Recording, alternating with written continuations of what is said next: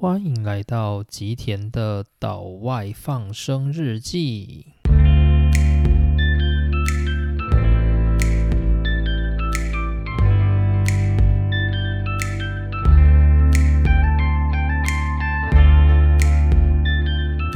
大家好，欢迎来到本集的节目内容。今天要继续聊的是我们量子力学系列的第二集，也就是马克思·普朗克他解开了量子说的下半段。那上一回我们有提到说。马克思·普朗克他在慕尼黑大学就读的期间，他的友人告诉他说，物理这种东西他已经没有什么研究的价值了，建议他离开慕尼黑，到其他的地方去见见世面。于是呢，他就选择了当时整个德语世界最欣欣向荣的城市，也就是他自己所在的德意志帝国的首都柏林。那上一回我们也有提到说，就是在德国当时的学制是属于比较自由的，所以普朗克就决定利用一年的时间，自己到德国的首都去看看，然后并且呢去跟一些当代比较有名的物理学家邂逅，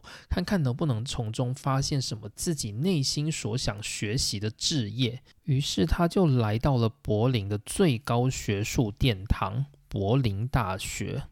那柏林大学是什么角色呢？其实柏林大学在普朗克来到柏林的这一八七七年的这个年间，它不过就是个成立还没有满百年的新兴大学。柏林大学是在一八零九年成立的，成立的当时背景其实是这样。当时呢，拿破仑的军队席卷欧洲，开始在各家的领土里面亲门踏户。那首当其冲的就是过去一直欺负法国的神圣罗马帝国，也就是现在德国与奥地利的这个区域。那当时呢，是我们上一回有介绍的，它是很多的小王国相互林立，而当中呢，其帝国的皇帝是由当时的奥地利王国君主。哈布斯堡家族来主掌。不过，如果说更精准一点，当时应该是哈布斯堡洛林王朝，因为他已经经历了一七四零年的奥地利王位继承战的这个时期。那当强大的拿破仑陆军踏入神圣罗马帝国之后，就迫使了这整个帝国解体。于是呢，这个帝国变成小国林立的一个区块。然后呢，拿破仑就在当地成立了莱茵邦联这样子的一个附庸国。那这个莱茵邦联呢，基本上还是维持过去小国林立的状态，只是说呢，他的这些国王们或者是领主们都必须听令于拿破仑的命令。那在这个时期呢，普鲁士王国的国王是腓特烈威廉三世。诶，我们之前有讲到说，德意志帝国的。第一个皇帝是威廉一世，这个威廉一世呢，他在普鲁士王国也是普鲁士国王的威廉一世，因此威廉这个名字啊，他在普鲁士算是第一个被用上的，就是在威廉一世。那我们现在讲到这个叫做腓特烈威廉三世，他就是在普鲁士王国当时的国王系统里面的第三个腓特烈威廉国王，可以这样子看。那所以我们就可以知道德语世界的这些君主的名称啊，腓特烈威廉 （Friedrich Wilhelm）。与威廉 （Wilhelm） 是完全不同的名字，就是我们可以把这两个君主当成是在这个德意志王国的不同名称来看待。好，那总之呢，就是在这个一八零九年的年代，普鲁士国王腓特烈三世他已经成为了拿破仑附庸国底下的一个领袖，等于是他的老板换人了。过去他的老板是神圣罗马帝国的哈布斯堡洛林家族，而现在呢，老板则换成了拿破仑。为了稳固普鲁士人民的心，君主们就必须想着要如何去增进普鲁士意识的在地化。因此呢，国王腓特烈威廉三世就找到普鲁士王国的驻前罗马外交官。也是德国重要的语言学家威廉·洪堡来替他执行文化与公共教育的改革工作。那这个红堡是谁呢？这个红堡非常非常的有名。我们上一回曾经提到过柏林城市宫，而这个城市宫呢，是现在德国政府以当年德意志帝国威廉一世的皇宫所建造的。不过呢，因为要去除这种地质时代的阴影，现在的柏林城市宫有另外一个名称，叫做红堡论坛。那这个红堡呢，指的就是我们刚刚所提到的威廉红堡。那形塑德国的教育与文化，红堡是一个非常重要的存在。洪堡他在德国普鲁士里面建立了非常多的文化教育改革。而这些改革呢，最终都升值到德意志帝国人民的心中，最终呢，在威玛共和时期被放大，成为目前德国教养的一套根深蒂固的思维概念。那威廉洪堡他其中一件非常重要的建设，就是新建柏林大学，以柏林大学来带动普鲁士，然后去升值普鲁士文化到人民的心中。那柏林。大学就是在当时这样的氛围里面创造的。那这里稍微再讲一下红堡，红堡不只有我们刚刚提到的那个红堡论坛才称作红堡，像是柏林大学目前的名称也不叫做柏林大学，它叫做柏林红堡大学 （Humboldt Universität zu Berlin）。那名称呢，也是在洪堡过世后，后人为了感念洪堡建立这座柏林最雄伟的大学，于是将大学冠上了他的名字。柏林洪堡大学目前其实知名度并不算太高，如果你不是在就是德语国家工作或者是求学的人，你可能不一定会有所了解。那其实有一个主要的原因是在于。柏林在二战之后，它被归到东德区域，尤其是洪堡大学所在的位置，它几乎就是在东德跟西德的边界上，而它也是属于东德的领地。而因为东德它是共产国家嘛，所以共产国家它的学术体系。跟欧美的这个自由地区的国家，它是有不同的系统，而且学术研究也不发达，因此呢，西德地区的大学很快就追上了柏林大学当年的地位。而后呢，由西德国家当中最具有文化素养的南德地区，也就是巴伐利亚当中最大的城市慕尼黑里头的那些老派大学。慕尼黑大学以及慕尼黑工业大学成为德国现今最强的学校。那所以呢，如果你去看，就例如说像是。英国《泰晤士报》或者是上海交大的学术排名，你会看到德国大学当中名列前茅的，通常都是慕尼黑的两个大学，而柏林洪堡大学呢，基本上它的位置都不会在很前面。主要的原因就是因为经历过二战跟东德的这一件事情。不过呢，在普鲁士王国的这个当下，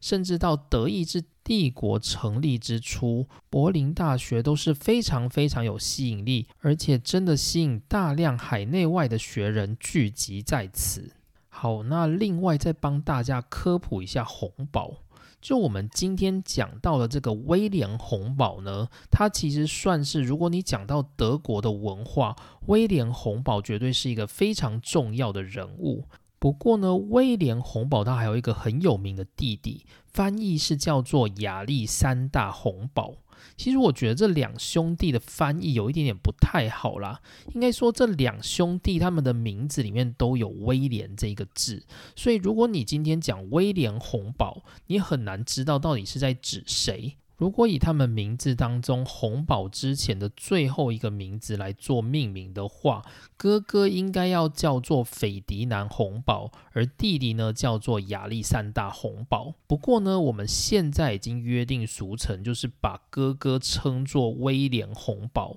而弟弟呢就理所当然的成为亚历山大红宝，然后是做这样的区分的。但是如果你今天去跟外国人聊天，你今天讲威廉洪堡这一号人物，如果你是讲 Wilhelm von Humboldt，会没有人知道你在说谁。你必须要讲 Ferdinand von Humboldt，就是斐迪南洪堡，大家才知道你要讲的是哥哥的这一号人物。那弟弟亚历山大洪堡 （Alexander von Humboldt），他也是一个不亚于哥哥的名人。他是一个地质学家，然后也是一个自然科学家。那他对当时呢学术也是有非常多的贡献。不过呢，当我们讲到普罗大众所知道的洪堡，通常指的都是哥哥，也就是我们翻译叫做威廉洪堡的这一号人物。好，那于是呢，一八一零年，这座叫做柏林大学的柏林最高学术殿堂就此开张。而后，一八七七年，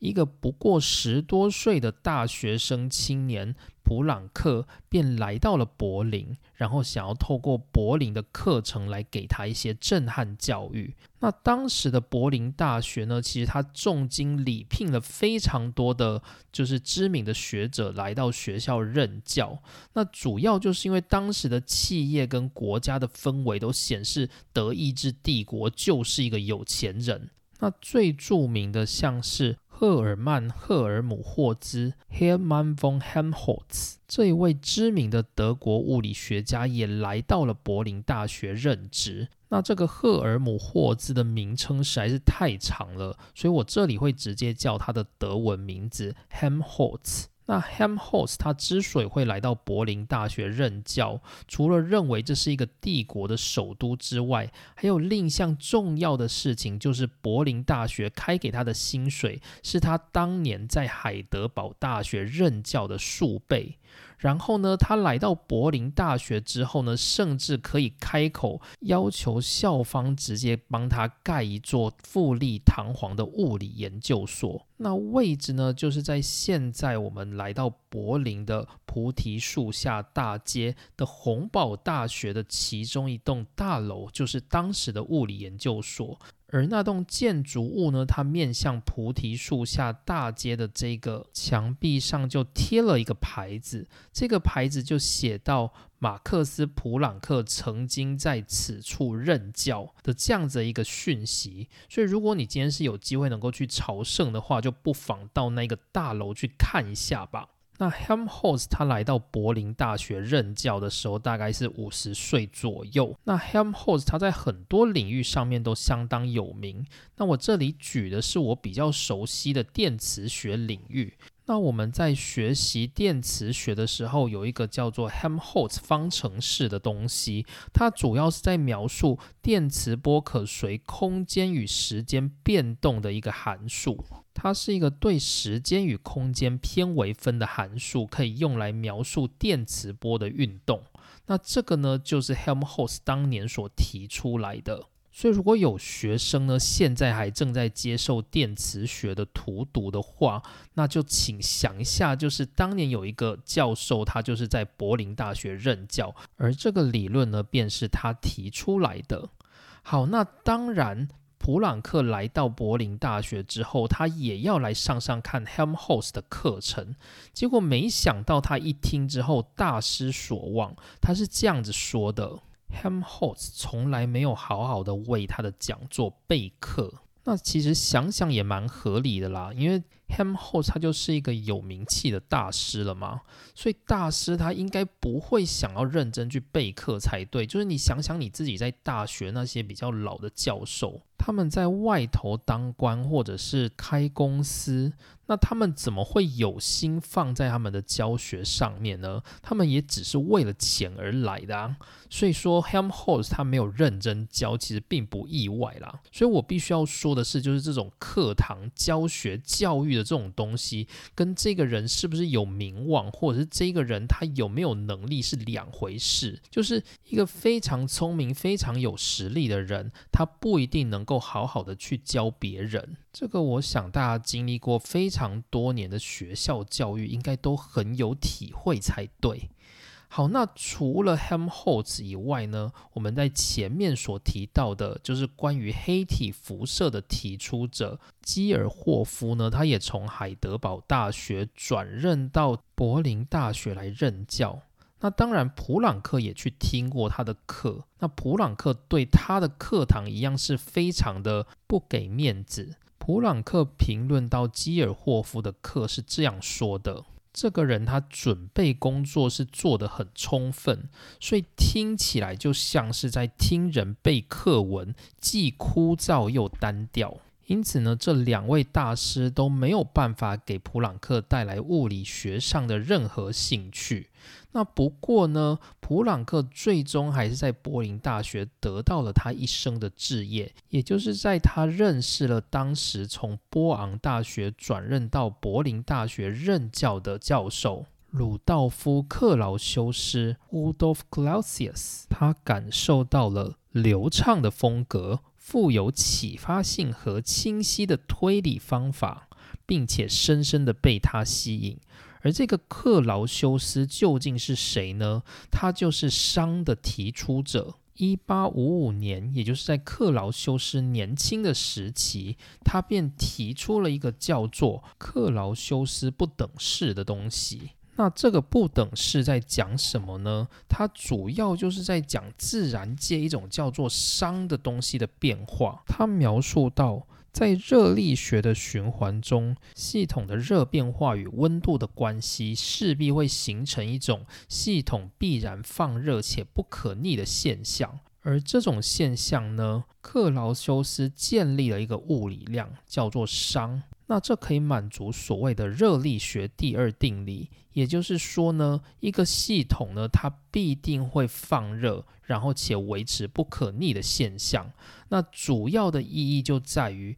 它必须在这个系统里面让它的熵最大化。也就是说，如果我今天这个系统它要达成稳定，它必须要让它的熵在这个系统里面达到最大化。那熵究竟是什么东西呢？熵的英文叫做 entropy，它可以被表述成叫做系统持有能量的总数。什么意思呢？用一个最经典的案例来讲的话，就是一个装有热水的玻璃杯，我们把它放在桌上，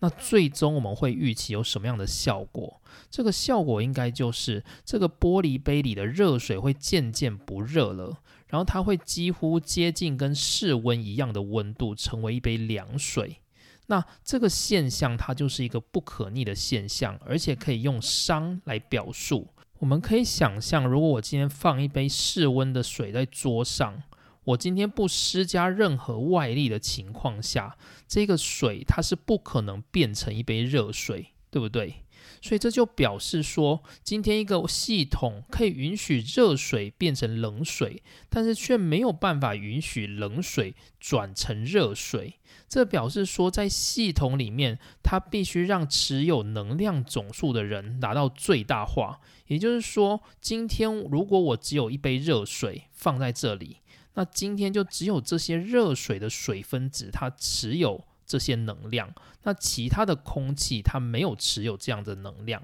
所以呢，这个热水它的水分子呢就会把这些能量释放到这些空气的分子里，所以空气这些分子每个人都分到了一些能量，所以持有这个能量总数的人最大化之后就是熵的最大化，而在这样的状况下，系统才会达到稳定。如果我们今天放的是一杯室温的水在桌上，绝对不可能周边的空气各自提出自己的能量去去加热这杯水，然后让它变成热水，这样就等于是这个系统它正在减少持有热量的人的人数，这是不可能发生的事。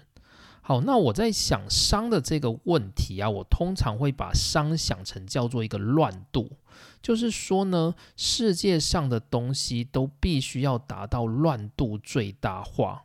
就是如果你今天想要让世界上的东西自然而然的呈现的话，它必然会是乱度的最大化。什么意思呢？就是说，如果我今天对一个复刻牌，我把它一直洗牌，一直洗牌。你会想象这个复刻牌最后是一个乱乱的复刻牌，还是会是一个花色齐全、各自排列整齐的复刻牌呢？一定是一个乱乱的扑克牌嘛？所以这就是当我们的自然行为必定会导致乱度的最大化。如果你今天想要缩小乱度，那你就必须耗能量去减少这个乱度。例如说呢，你今天就花一些力气，然后把这些扑克牌重新整理，一个一个花色分好，然后再叠起来，那这就会花你的力气嘛。那花力气的这个过程，就是你去减少系统的伤。不过呢，如果你在自然而然继续无脑的洗牌的话，那这些扑克牌又会再度变成乱乱的扑克牌。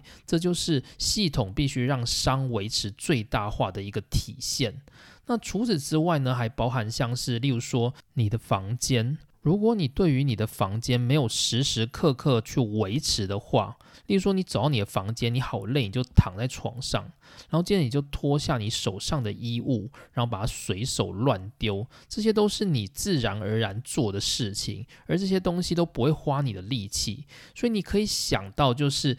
这个房间久而久之，它就一定是一个乱的房间嘛，它绝对不可能是你随便把衣服乱丢，然后这个房间越变越干净，绝对不可能是这样。那如果你今天想要去让这个房间变回原本干净的状态，那你就必须要花力。气去打扫，把东西都归位，让它回到原本井然有序的状态，这样子就叫做减少它的伤。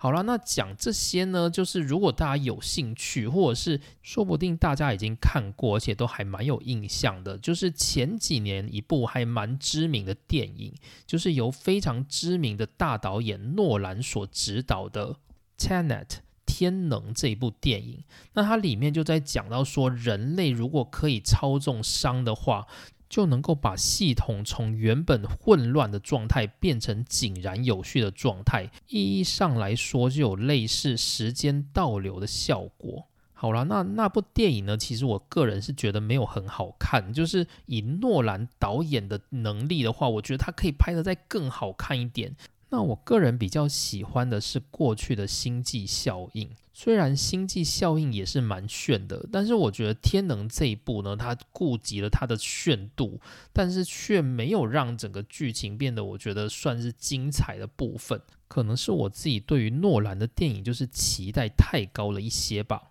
所以呢，总之这一部电影就有在讲到熵的概念。那熵其实就是一个乱度的概念，而这个乱度的概念的提出者呢，就是我们刚刚提到的克劳修斯。而普朗克呢，他在听了克劳修斯的课程之后，他深深的被这种热力学的系统跟物理所吸引。他认为这种热力学的物理才是那种让他可以真的去解开世界的谜团的真理，所以这让他充满了兴奋之情。于是呢，一八七八年，普朗克回到了慕尼黑之后，他开始去着手写他的博士论文。那他的博士论文呢，主要就是一个对不可逆概念的探讨。好，那其实我也不知道他论文到底是写什么啦。不过，就普朗克自己写完并且提交这个博士论文的时候，他觉得他对于学术界的贡献几乎是零。不过呢，我觉得在那个时代，其实在写论文还没有像现代有那么明显的一个系统。像现在，如果你去想象我们在写硕博士论文啊，就是各种已经决定好的模板跟样式，然后你必须要引用各家文献跟系统，才能写出一个让老师满意的论文嘛。不过当时呢，应该还没有这种状况。所以，如果你今天想要读博士，然后并且呢，你写出一个充满逻辑而且有意义的论文，我想应该就对于当时的人是足够的。毕竟在当年，知识还不是那么受到普罗百姓的重视。那念博士就是追求学术领域的人，其实也是寥寥可数。再加上大学根本就少的又少，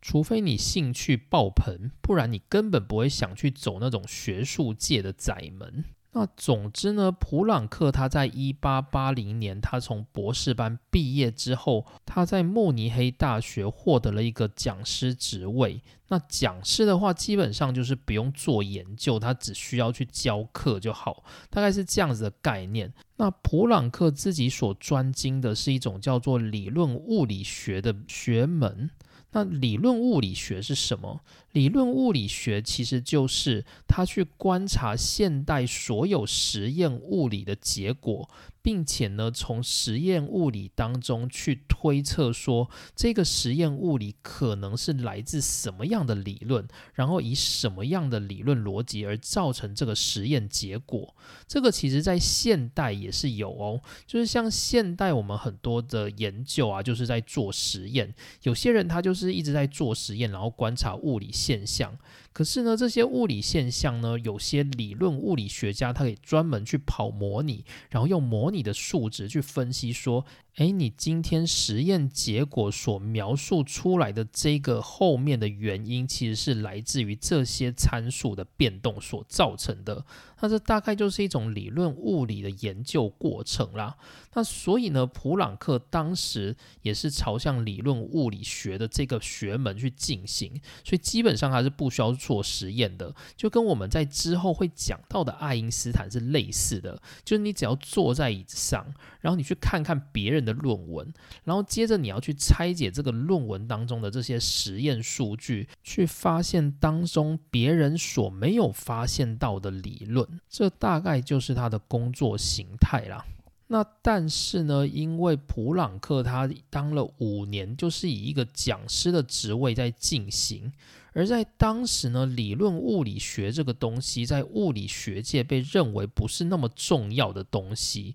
所以即使到一九零零年的时间点，整个德国可以称作理论物理学家的人也只有十六个人，非常非常的稀少，因为理论物理学在当时并不是一个很重要的学门。于是呢，从一八八零年到一八八五年，普朗克他都没有办法去进行好好的研究，那他就一直当着这个讲师，他觉得这个讲师的工作太无聊了，没有办法让他去推进他的事业蓝图。于是呢，他想说，也许他可以去参加一些就是其他大学所举办的论文奖。如果他今天得奖的话，他就能够去以此为筹码，然后来申请其他大学的教授职位。那于是呢，他在这个讲师期间，他就投稿了哥廷根大学的论文奖。哥廷根大学是在德国中部地区一个小镇，这个小镇就叫做哥廷根 （Göttingen）。那它的大学呢也是非常有名，是从十八世纪就成立的大学。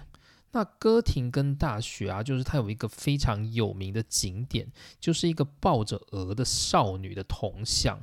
那这个铜像为什么有名呢？就是说，哥廷根大学的学生啊，如果他们毕业，他们就要去亲那个哥廷根少女的铜像，亲那个少女的脸颊。所以，如果你去查，就是世界上最脏的铜像，那大概这个哥廷根少女绝对是榜上有名。好啦，总之呢，普朗克他提了这个论文之后呢，又被哥廷根大学搁置了一阵子。那这时候呢，他刚好在一八八五年的时候接到了就是来自德国北部基尔，也就是他出生地的那个地方的基尔大学的邀请函，就是期望他可以到基尔大学去担任教授的职位。那普朗克刚开始的想法是觉得说，诶，我又没有什么学术上的建树，怎么会有学校来找我去基尔大学任教？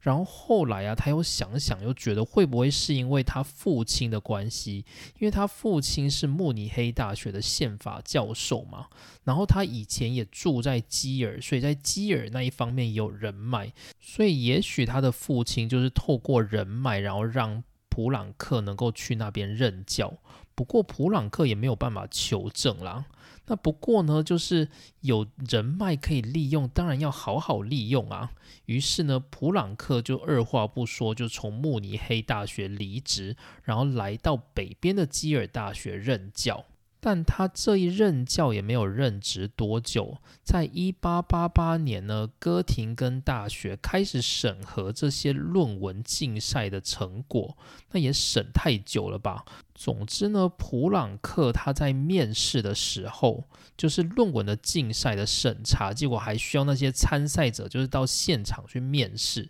然后普朗克他在面试的时候呢，他非常努力的去捍卫 Helmholtz 他在过去的一些学说，可是呢，这不被当时在哥廷根大学那一个主流派系所接受，所以最后呢，哥廷根大学只给普朗克的这个论文第二名。不过呢，这个名声就忽然就这样传开了，而且这一传就传到人位在柏林，过去曾在柏林大学担任教授的 Helmholtz 的耳朵里面。而 Helmholtz 呢，他已经离开柏林大学，此时他正在德国的帝国理工学院担任顾问的工作。而这时呢，因为帝国理工学院，我们之前有提过嘛，它是由德国政府跟西门子企业一起共同合资所建造的大学，所以还专门就是为 Helmholtz 盖了一座比柏林大学更富丽堂皇的研究所，所以这也算是满足了 Helmholtz 他想要在富丽堂皇的研究机构上班的一个心愿啦。那总之呢，Helmholtz 听到，诶，这个年轻小伙子竟然在哥廷根大学论文竞赛上如此的去捍卫我的学问，这么好的一个后辈，我不提拔他可不行啊。而当时呢，年迈的基尔霍夫也已经离开了柏林大学的工作岗位，于是呢，教授缺就空了一个人。一八八八年呢，Helmholtz 就立即询问这个才不过三十岁的青年，问他要不要来柏林大学，也就是这个帝国最高的学术殿堂，担任物理学的教授职务。这么好的缺，谁不想来呢？而且这完全是靠就是普朗克自己的实力啊，绝对不会再有人说他靠爸税才到基尔大学去任教的。因此呢，他就背包款款，然后就来到了柏林大学接任物理学的教授职位。那当时的系主任呢，是光学领域的科学家奥古斯特·肯特 （August Kunt）。而一八八九年。普朗克来到魁违十年的柏林，在这里呢，他发现柏林已经跟过去完全不一样了。这是一个崭新的大都市，整个街道上开始出现了灯光，而且不再有当年柏林的恶臭感受。相较之下，是先进的下水道系统在柏林被建造起来，因此呢，柏林呈现一种焕然一新的面貌。而在五年之后，一八九四年，Helmholtz 以及原本的系主任肯特都相继过世，而这就表示说，现在这个帝国的物理学，其希望都要落在这个三十六岁青年。普朗克的头上。于是乎，普朗克在三十六岁的那一年，他成为了柏林大学物理学系的系主任。因此呢，他开始掌控在柏林的物理学界。那因为他位高权重，所以他就不得不接手一个国家级的艰巨任务，就是去解决黑体辐射的理论问题。而在他升为系主任的前一年，他的一位老朋友，在帝国理工学院工作的威廉·维恩 （Wilhelm Wien），他提出了多年前一个热力学者波兹曼所提出的理论完全不同的新的公式，貌似可以解决黑体辐射问题的分布曲线。这个分布曲线呢，就是如果我们在学黑体辐射，绝对会学到的，叫做维恩分布。而这个维恩分布呢，也意味着就是普朗克他没有办法再回避黑体辐射的问题了，他必须帮着自己的老朋友一决胜负。下一集就是马克思·普朗克的最终章。我们会带大家看看普朗克是如何解决黑体辐射的问题，以及它后面所带来的一些余波。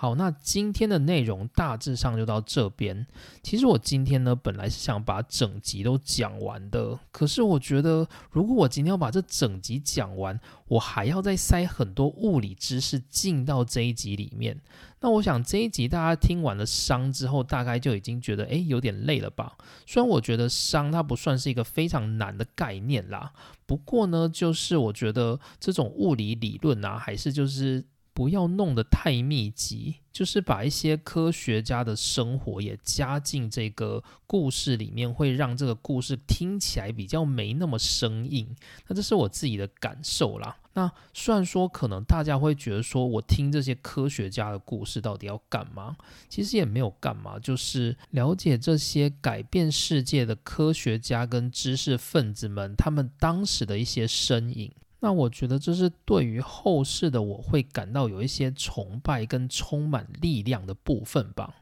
就是啊，我每次再去探访这些就是科学家或知识分子的一些身影所走过的景点。我都可以在当下就是感受到说，诶，这个知识分子当年曾经在这里，他曾经做了什么事，那会给我一种就是，即使经过了这么多年，我都还是能够看到当年他所存在的这个环境，这就好像是他冥冥之中牵引着我过来，然后去感受他当时所感受的一切那样，就我会觉得有一种非常特别的力量，但我也不能够说。这种力量有什么用啦？那大概就是一种会丰富自己的人生跟感知的一种活动吧。好，那接着呢来讲一下，就是我们上一回没有提到，就是我跟量子力学的一些因缘哦。其实应该说呢，就是量子力学它在高中时代应该被叫做近代物理嘛。那近代物理应该是放在物理的最后面才会来讲的。那所以呢，你就知道我从高二开始的那些物理学，我基本上都不太有兴趣。就我都觉得，哦，那些物理学就是一些公式。那我在那个网友提问的那一个篇章里面。就应该是蛮前面的集数，就有一集是网友提问，然后我有讲到，就是我高中的时候物理有被当掉，所以你就知道一个物理有被当掉的人，现在竟然在这边讲物理，应该是一个很不可思议的事情吧。不过这真的就是事实诶，就是我在高二上的时候，我真的不知道那个高二上到底在上什么。就是高二上，它其实应该就在上那个抛物线嘛，什么自由落体。然后我也不知道为什么那时候就是对这种东西一点都不了解。然后我根本不知道老师在写那些赛口赛到底是什么意思。高一的物理我真的是学的一塌糊涂，就是高一上的物理我是直接被当掉。然后高一下的时候呢，我就觉得诶这样不行，所以我就去找了补习班。就我觉得学校教的实在是没有办法让我就是好好的吸收它，所以我就找到了一间就是在水利大楼附近，台中水利大楼附近的补习班。那那一家补习班也是很有名的，那我就不说名字了。那那一家补习班呢，就是我听完那个老师讲了之后，我就觉得哦，讲的超级清楚，就是我忽然觉得物理是一件还蛮有趣的事情。那那时候我是从高一下开始上的，是在上那个功能转换那边。然后我在功能转换那边，我实际上就学的还不错。所以我在现在，例如说我在看这种就是力学的东西，我都会很习惯的去用能量转换的方式来看它，因为我觉得这对我而言是一个我当时比较好的一个经验。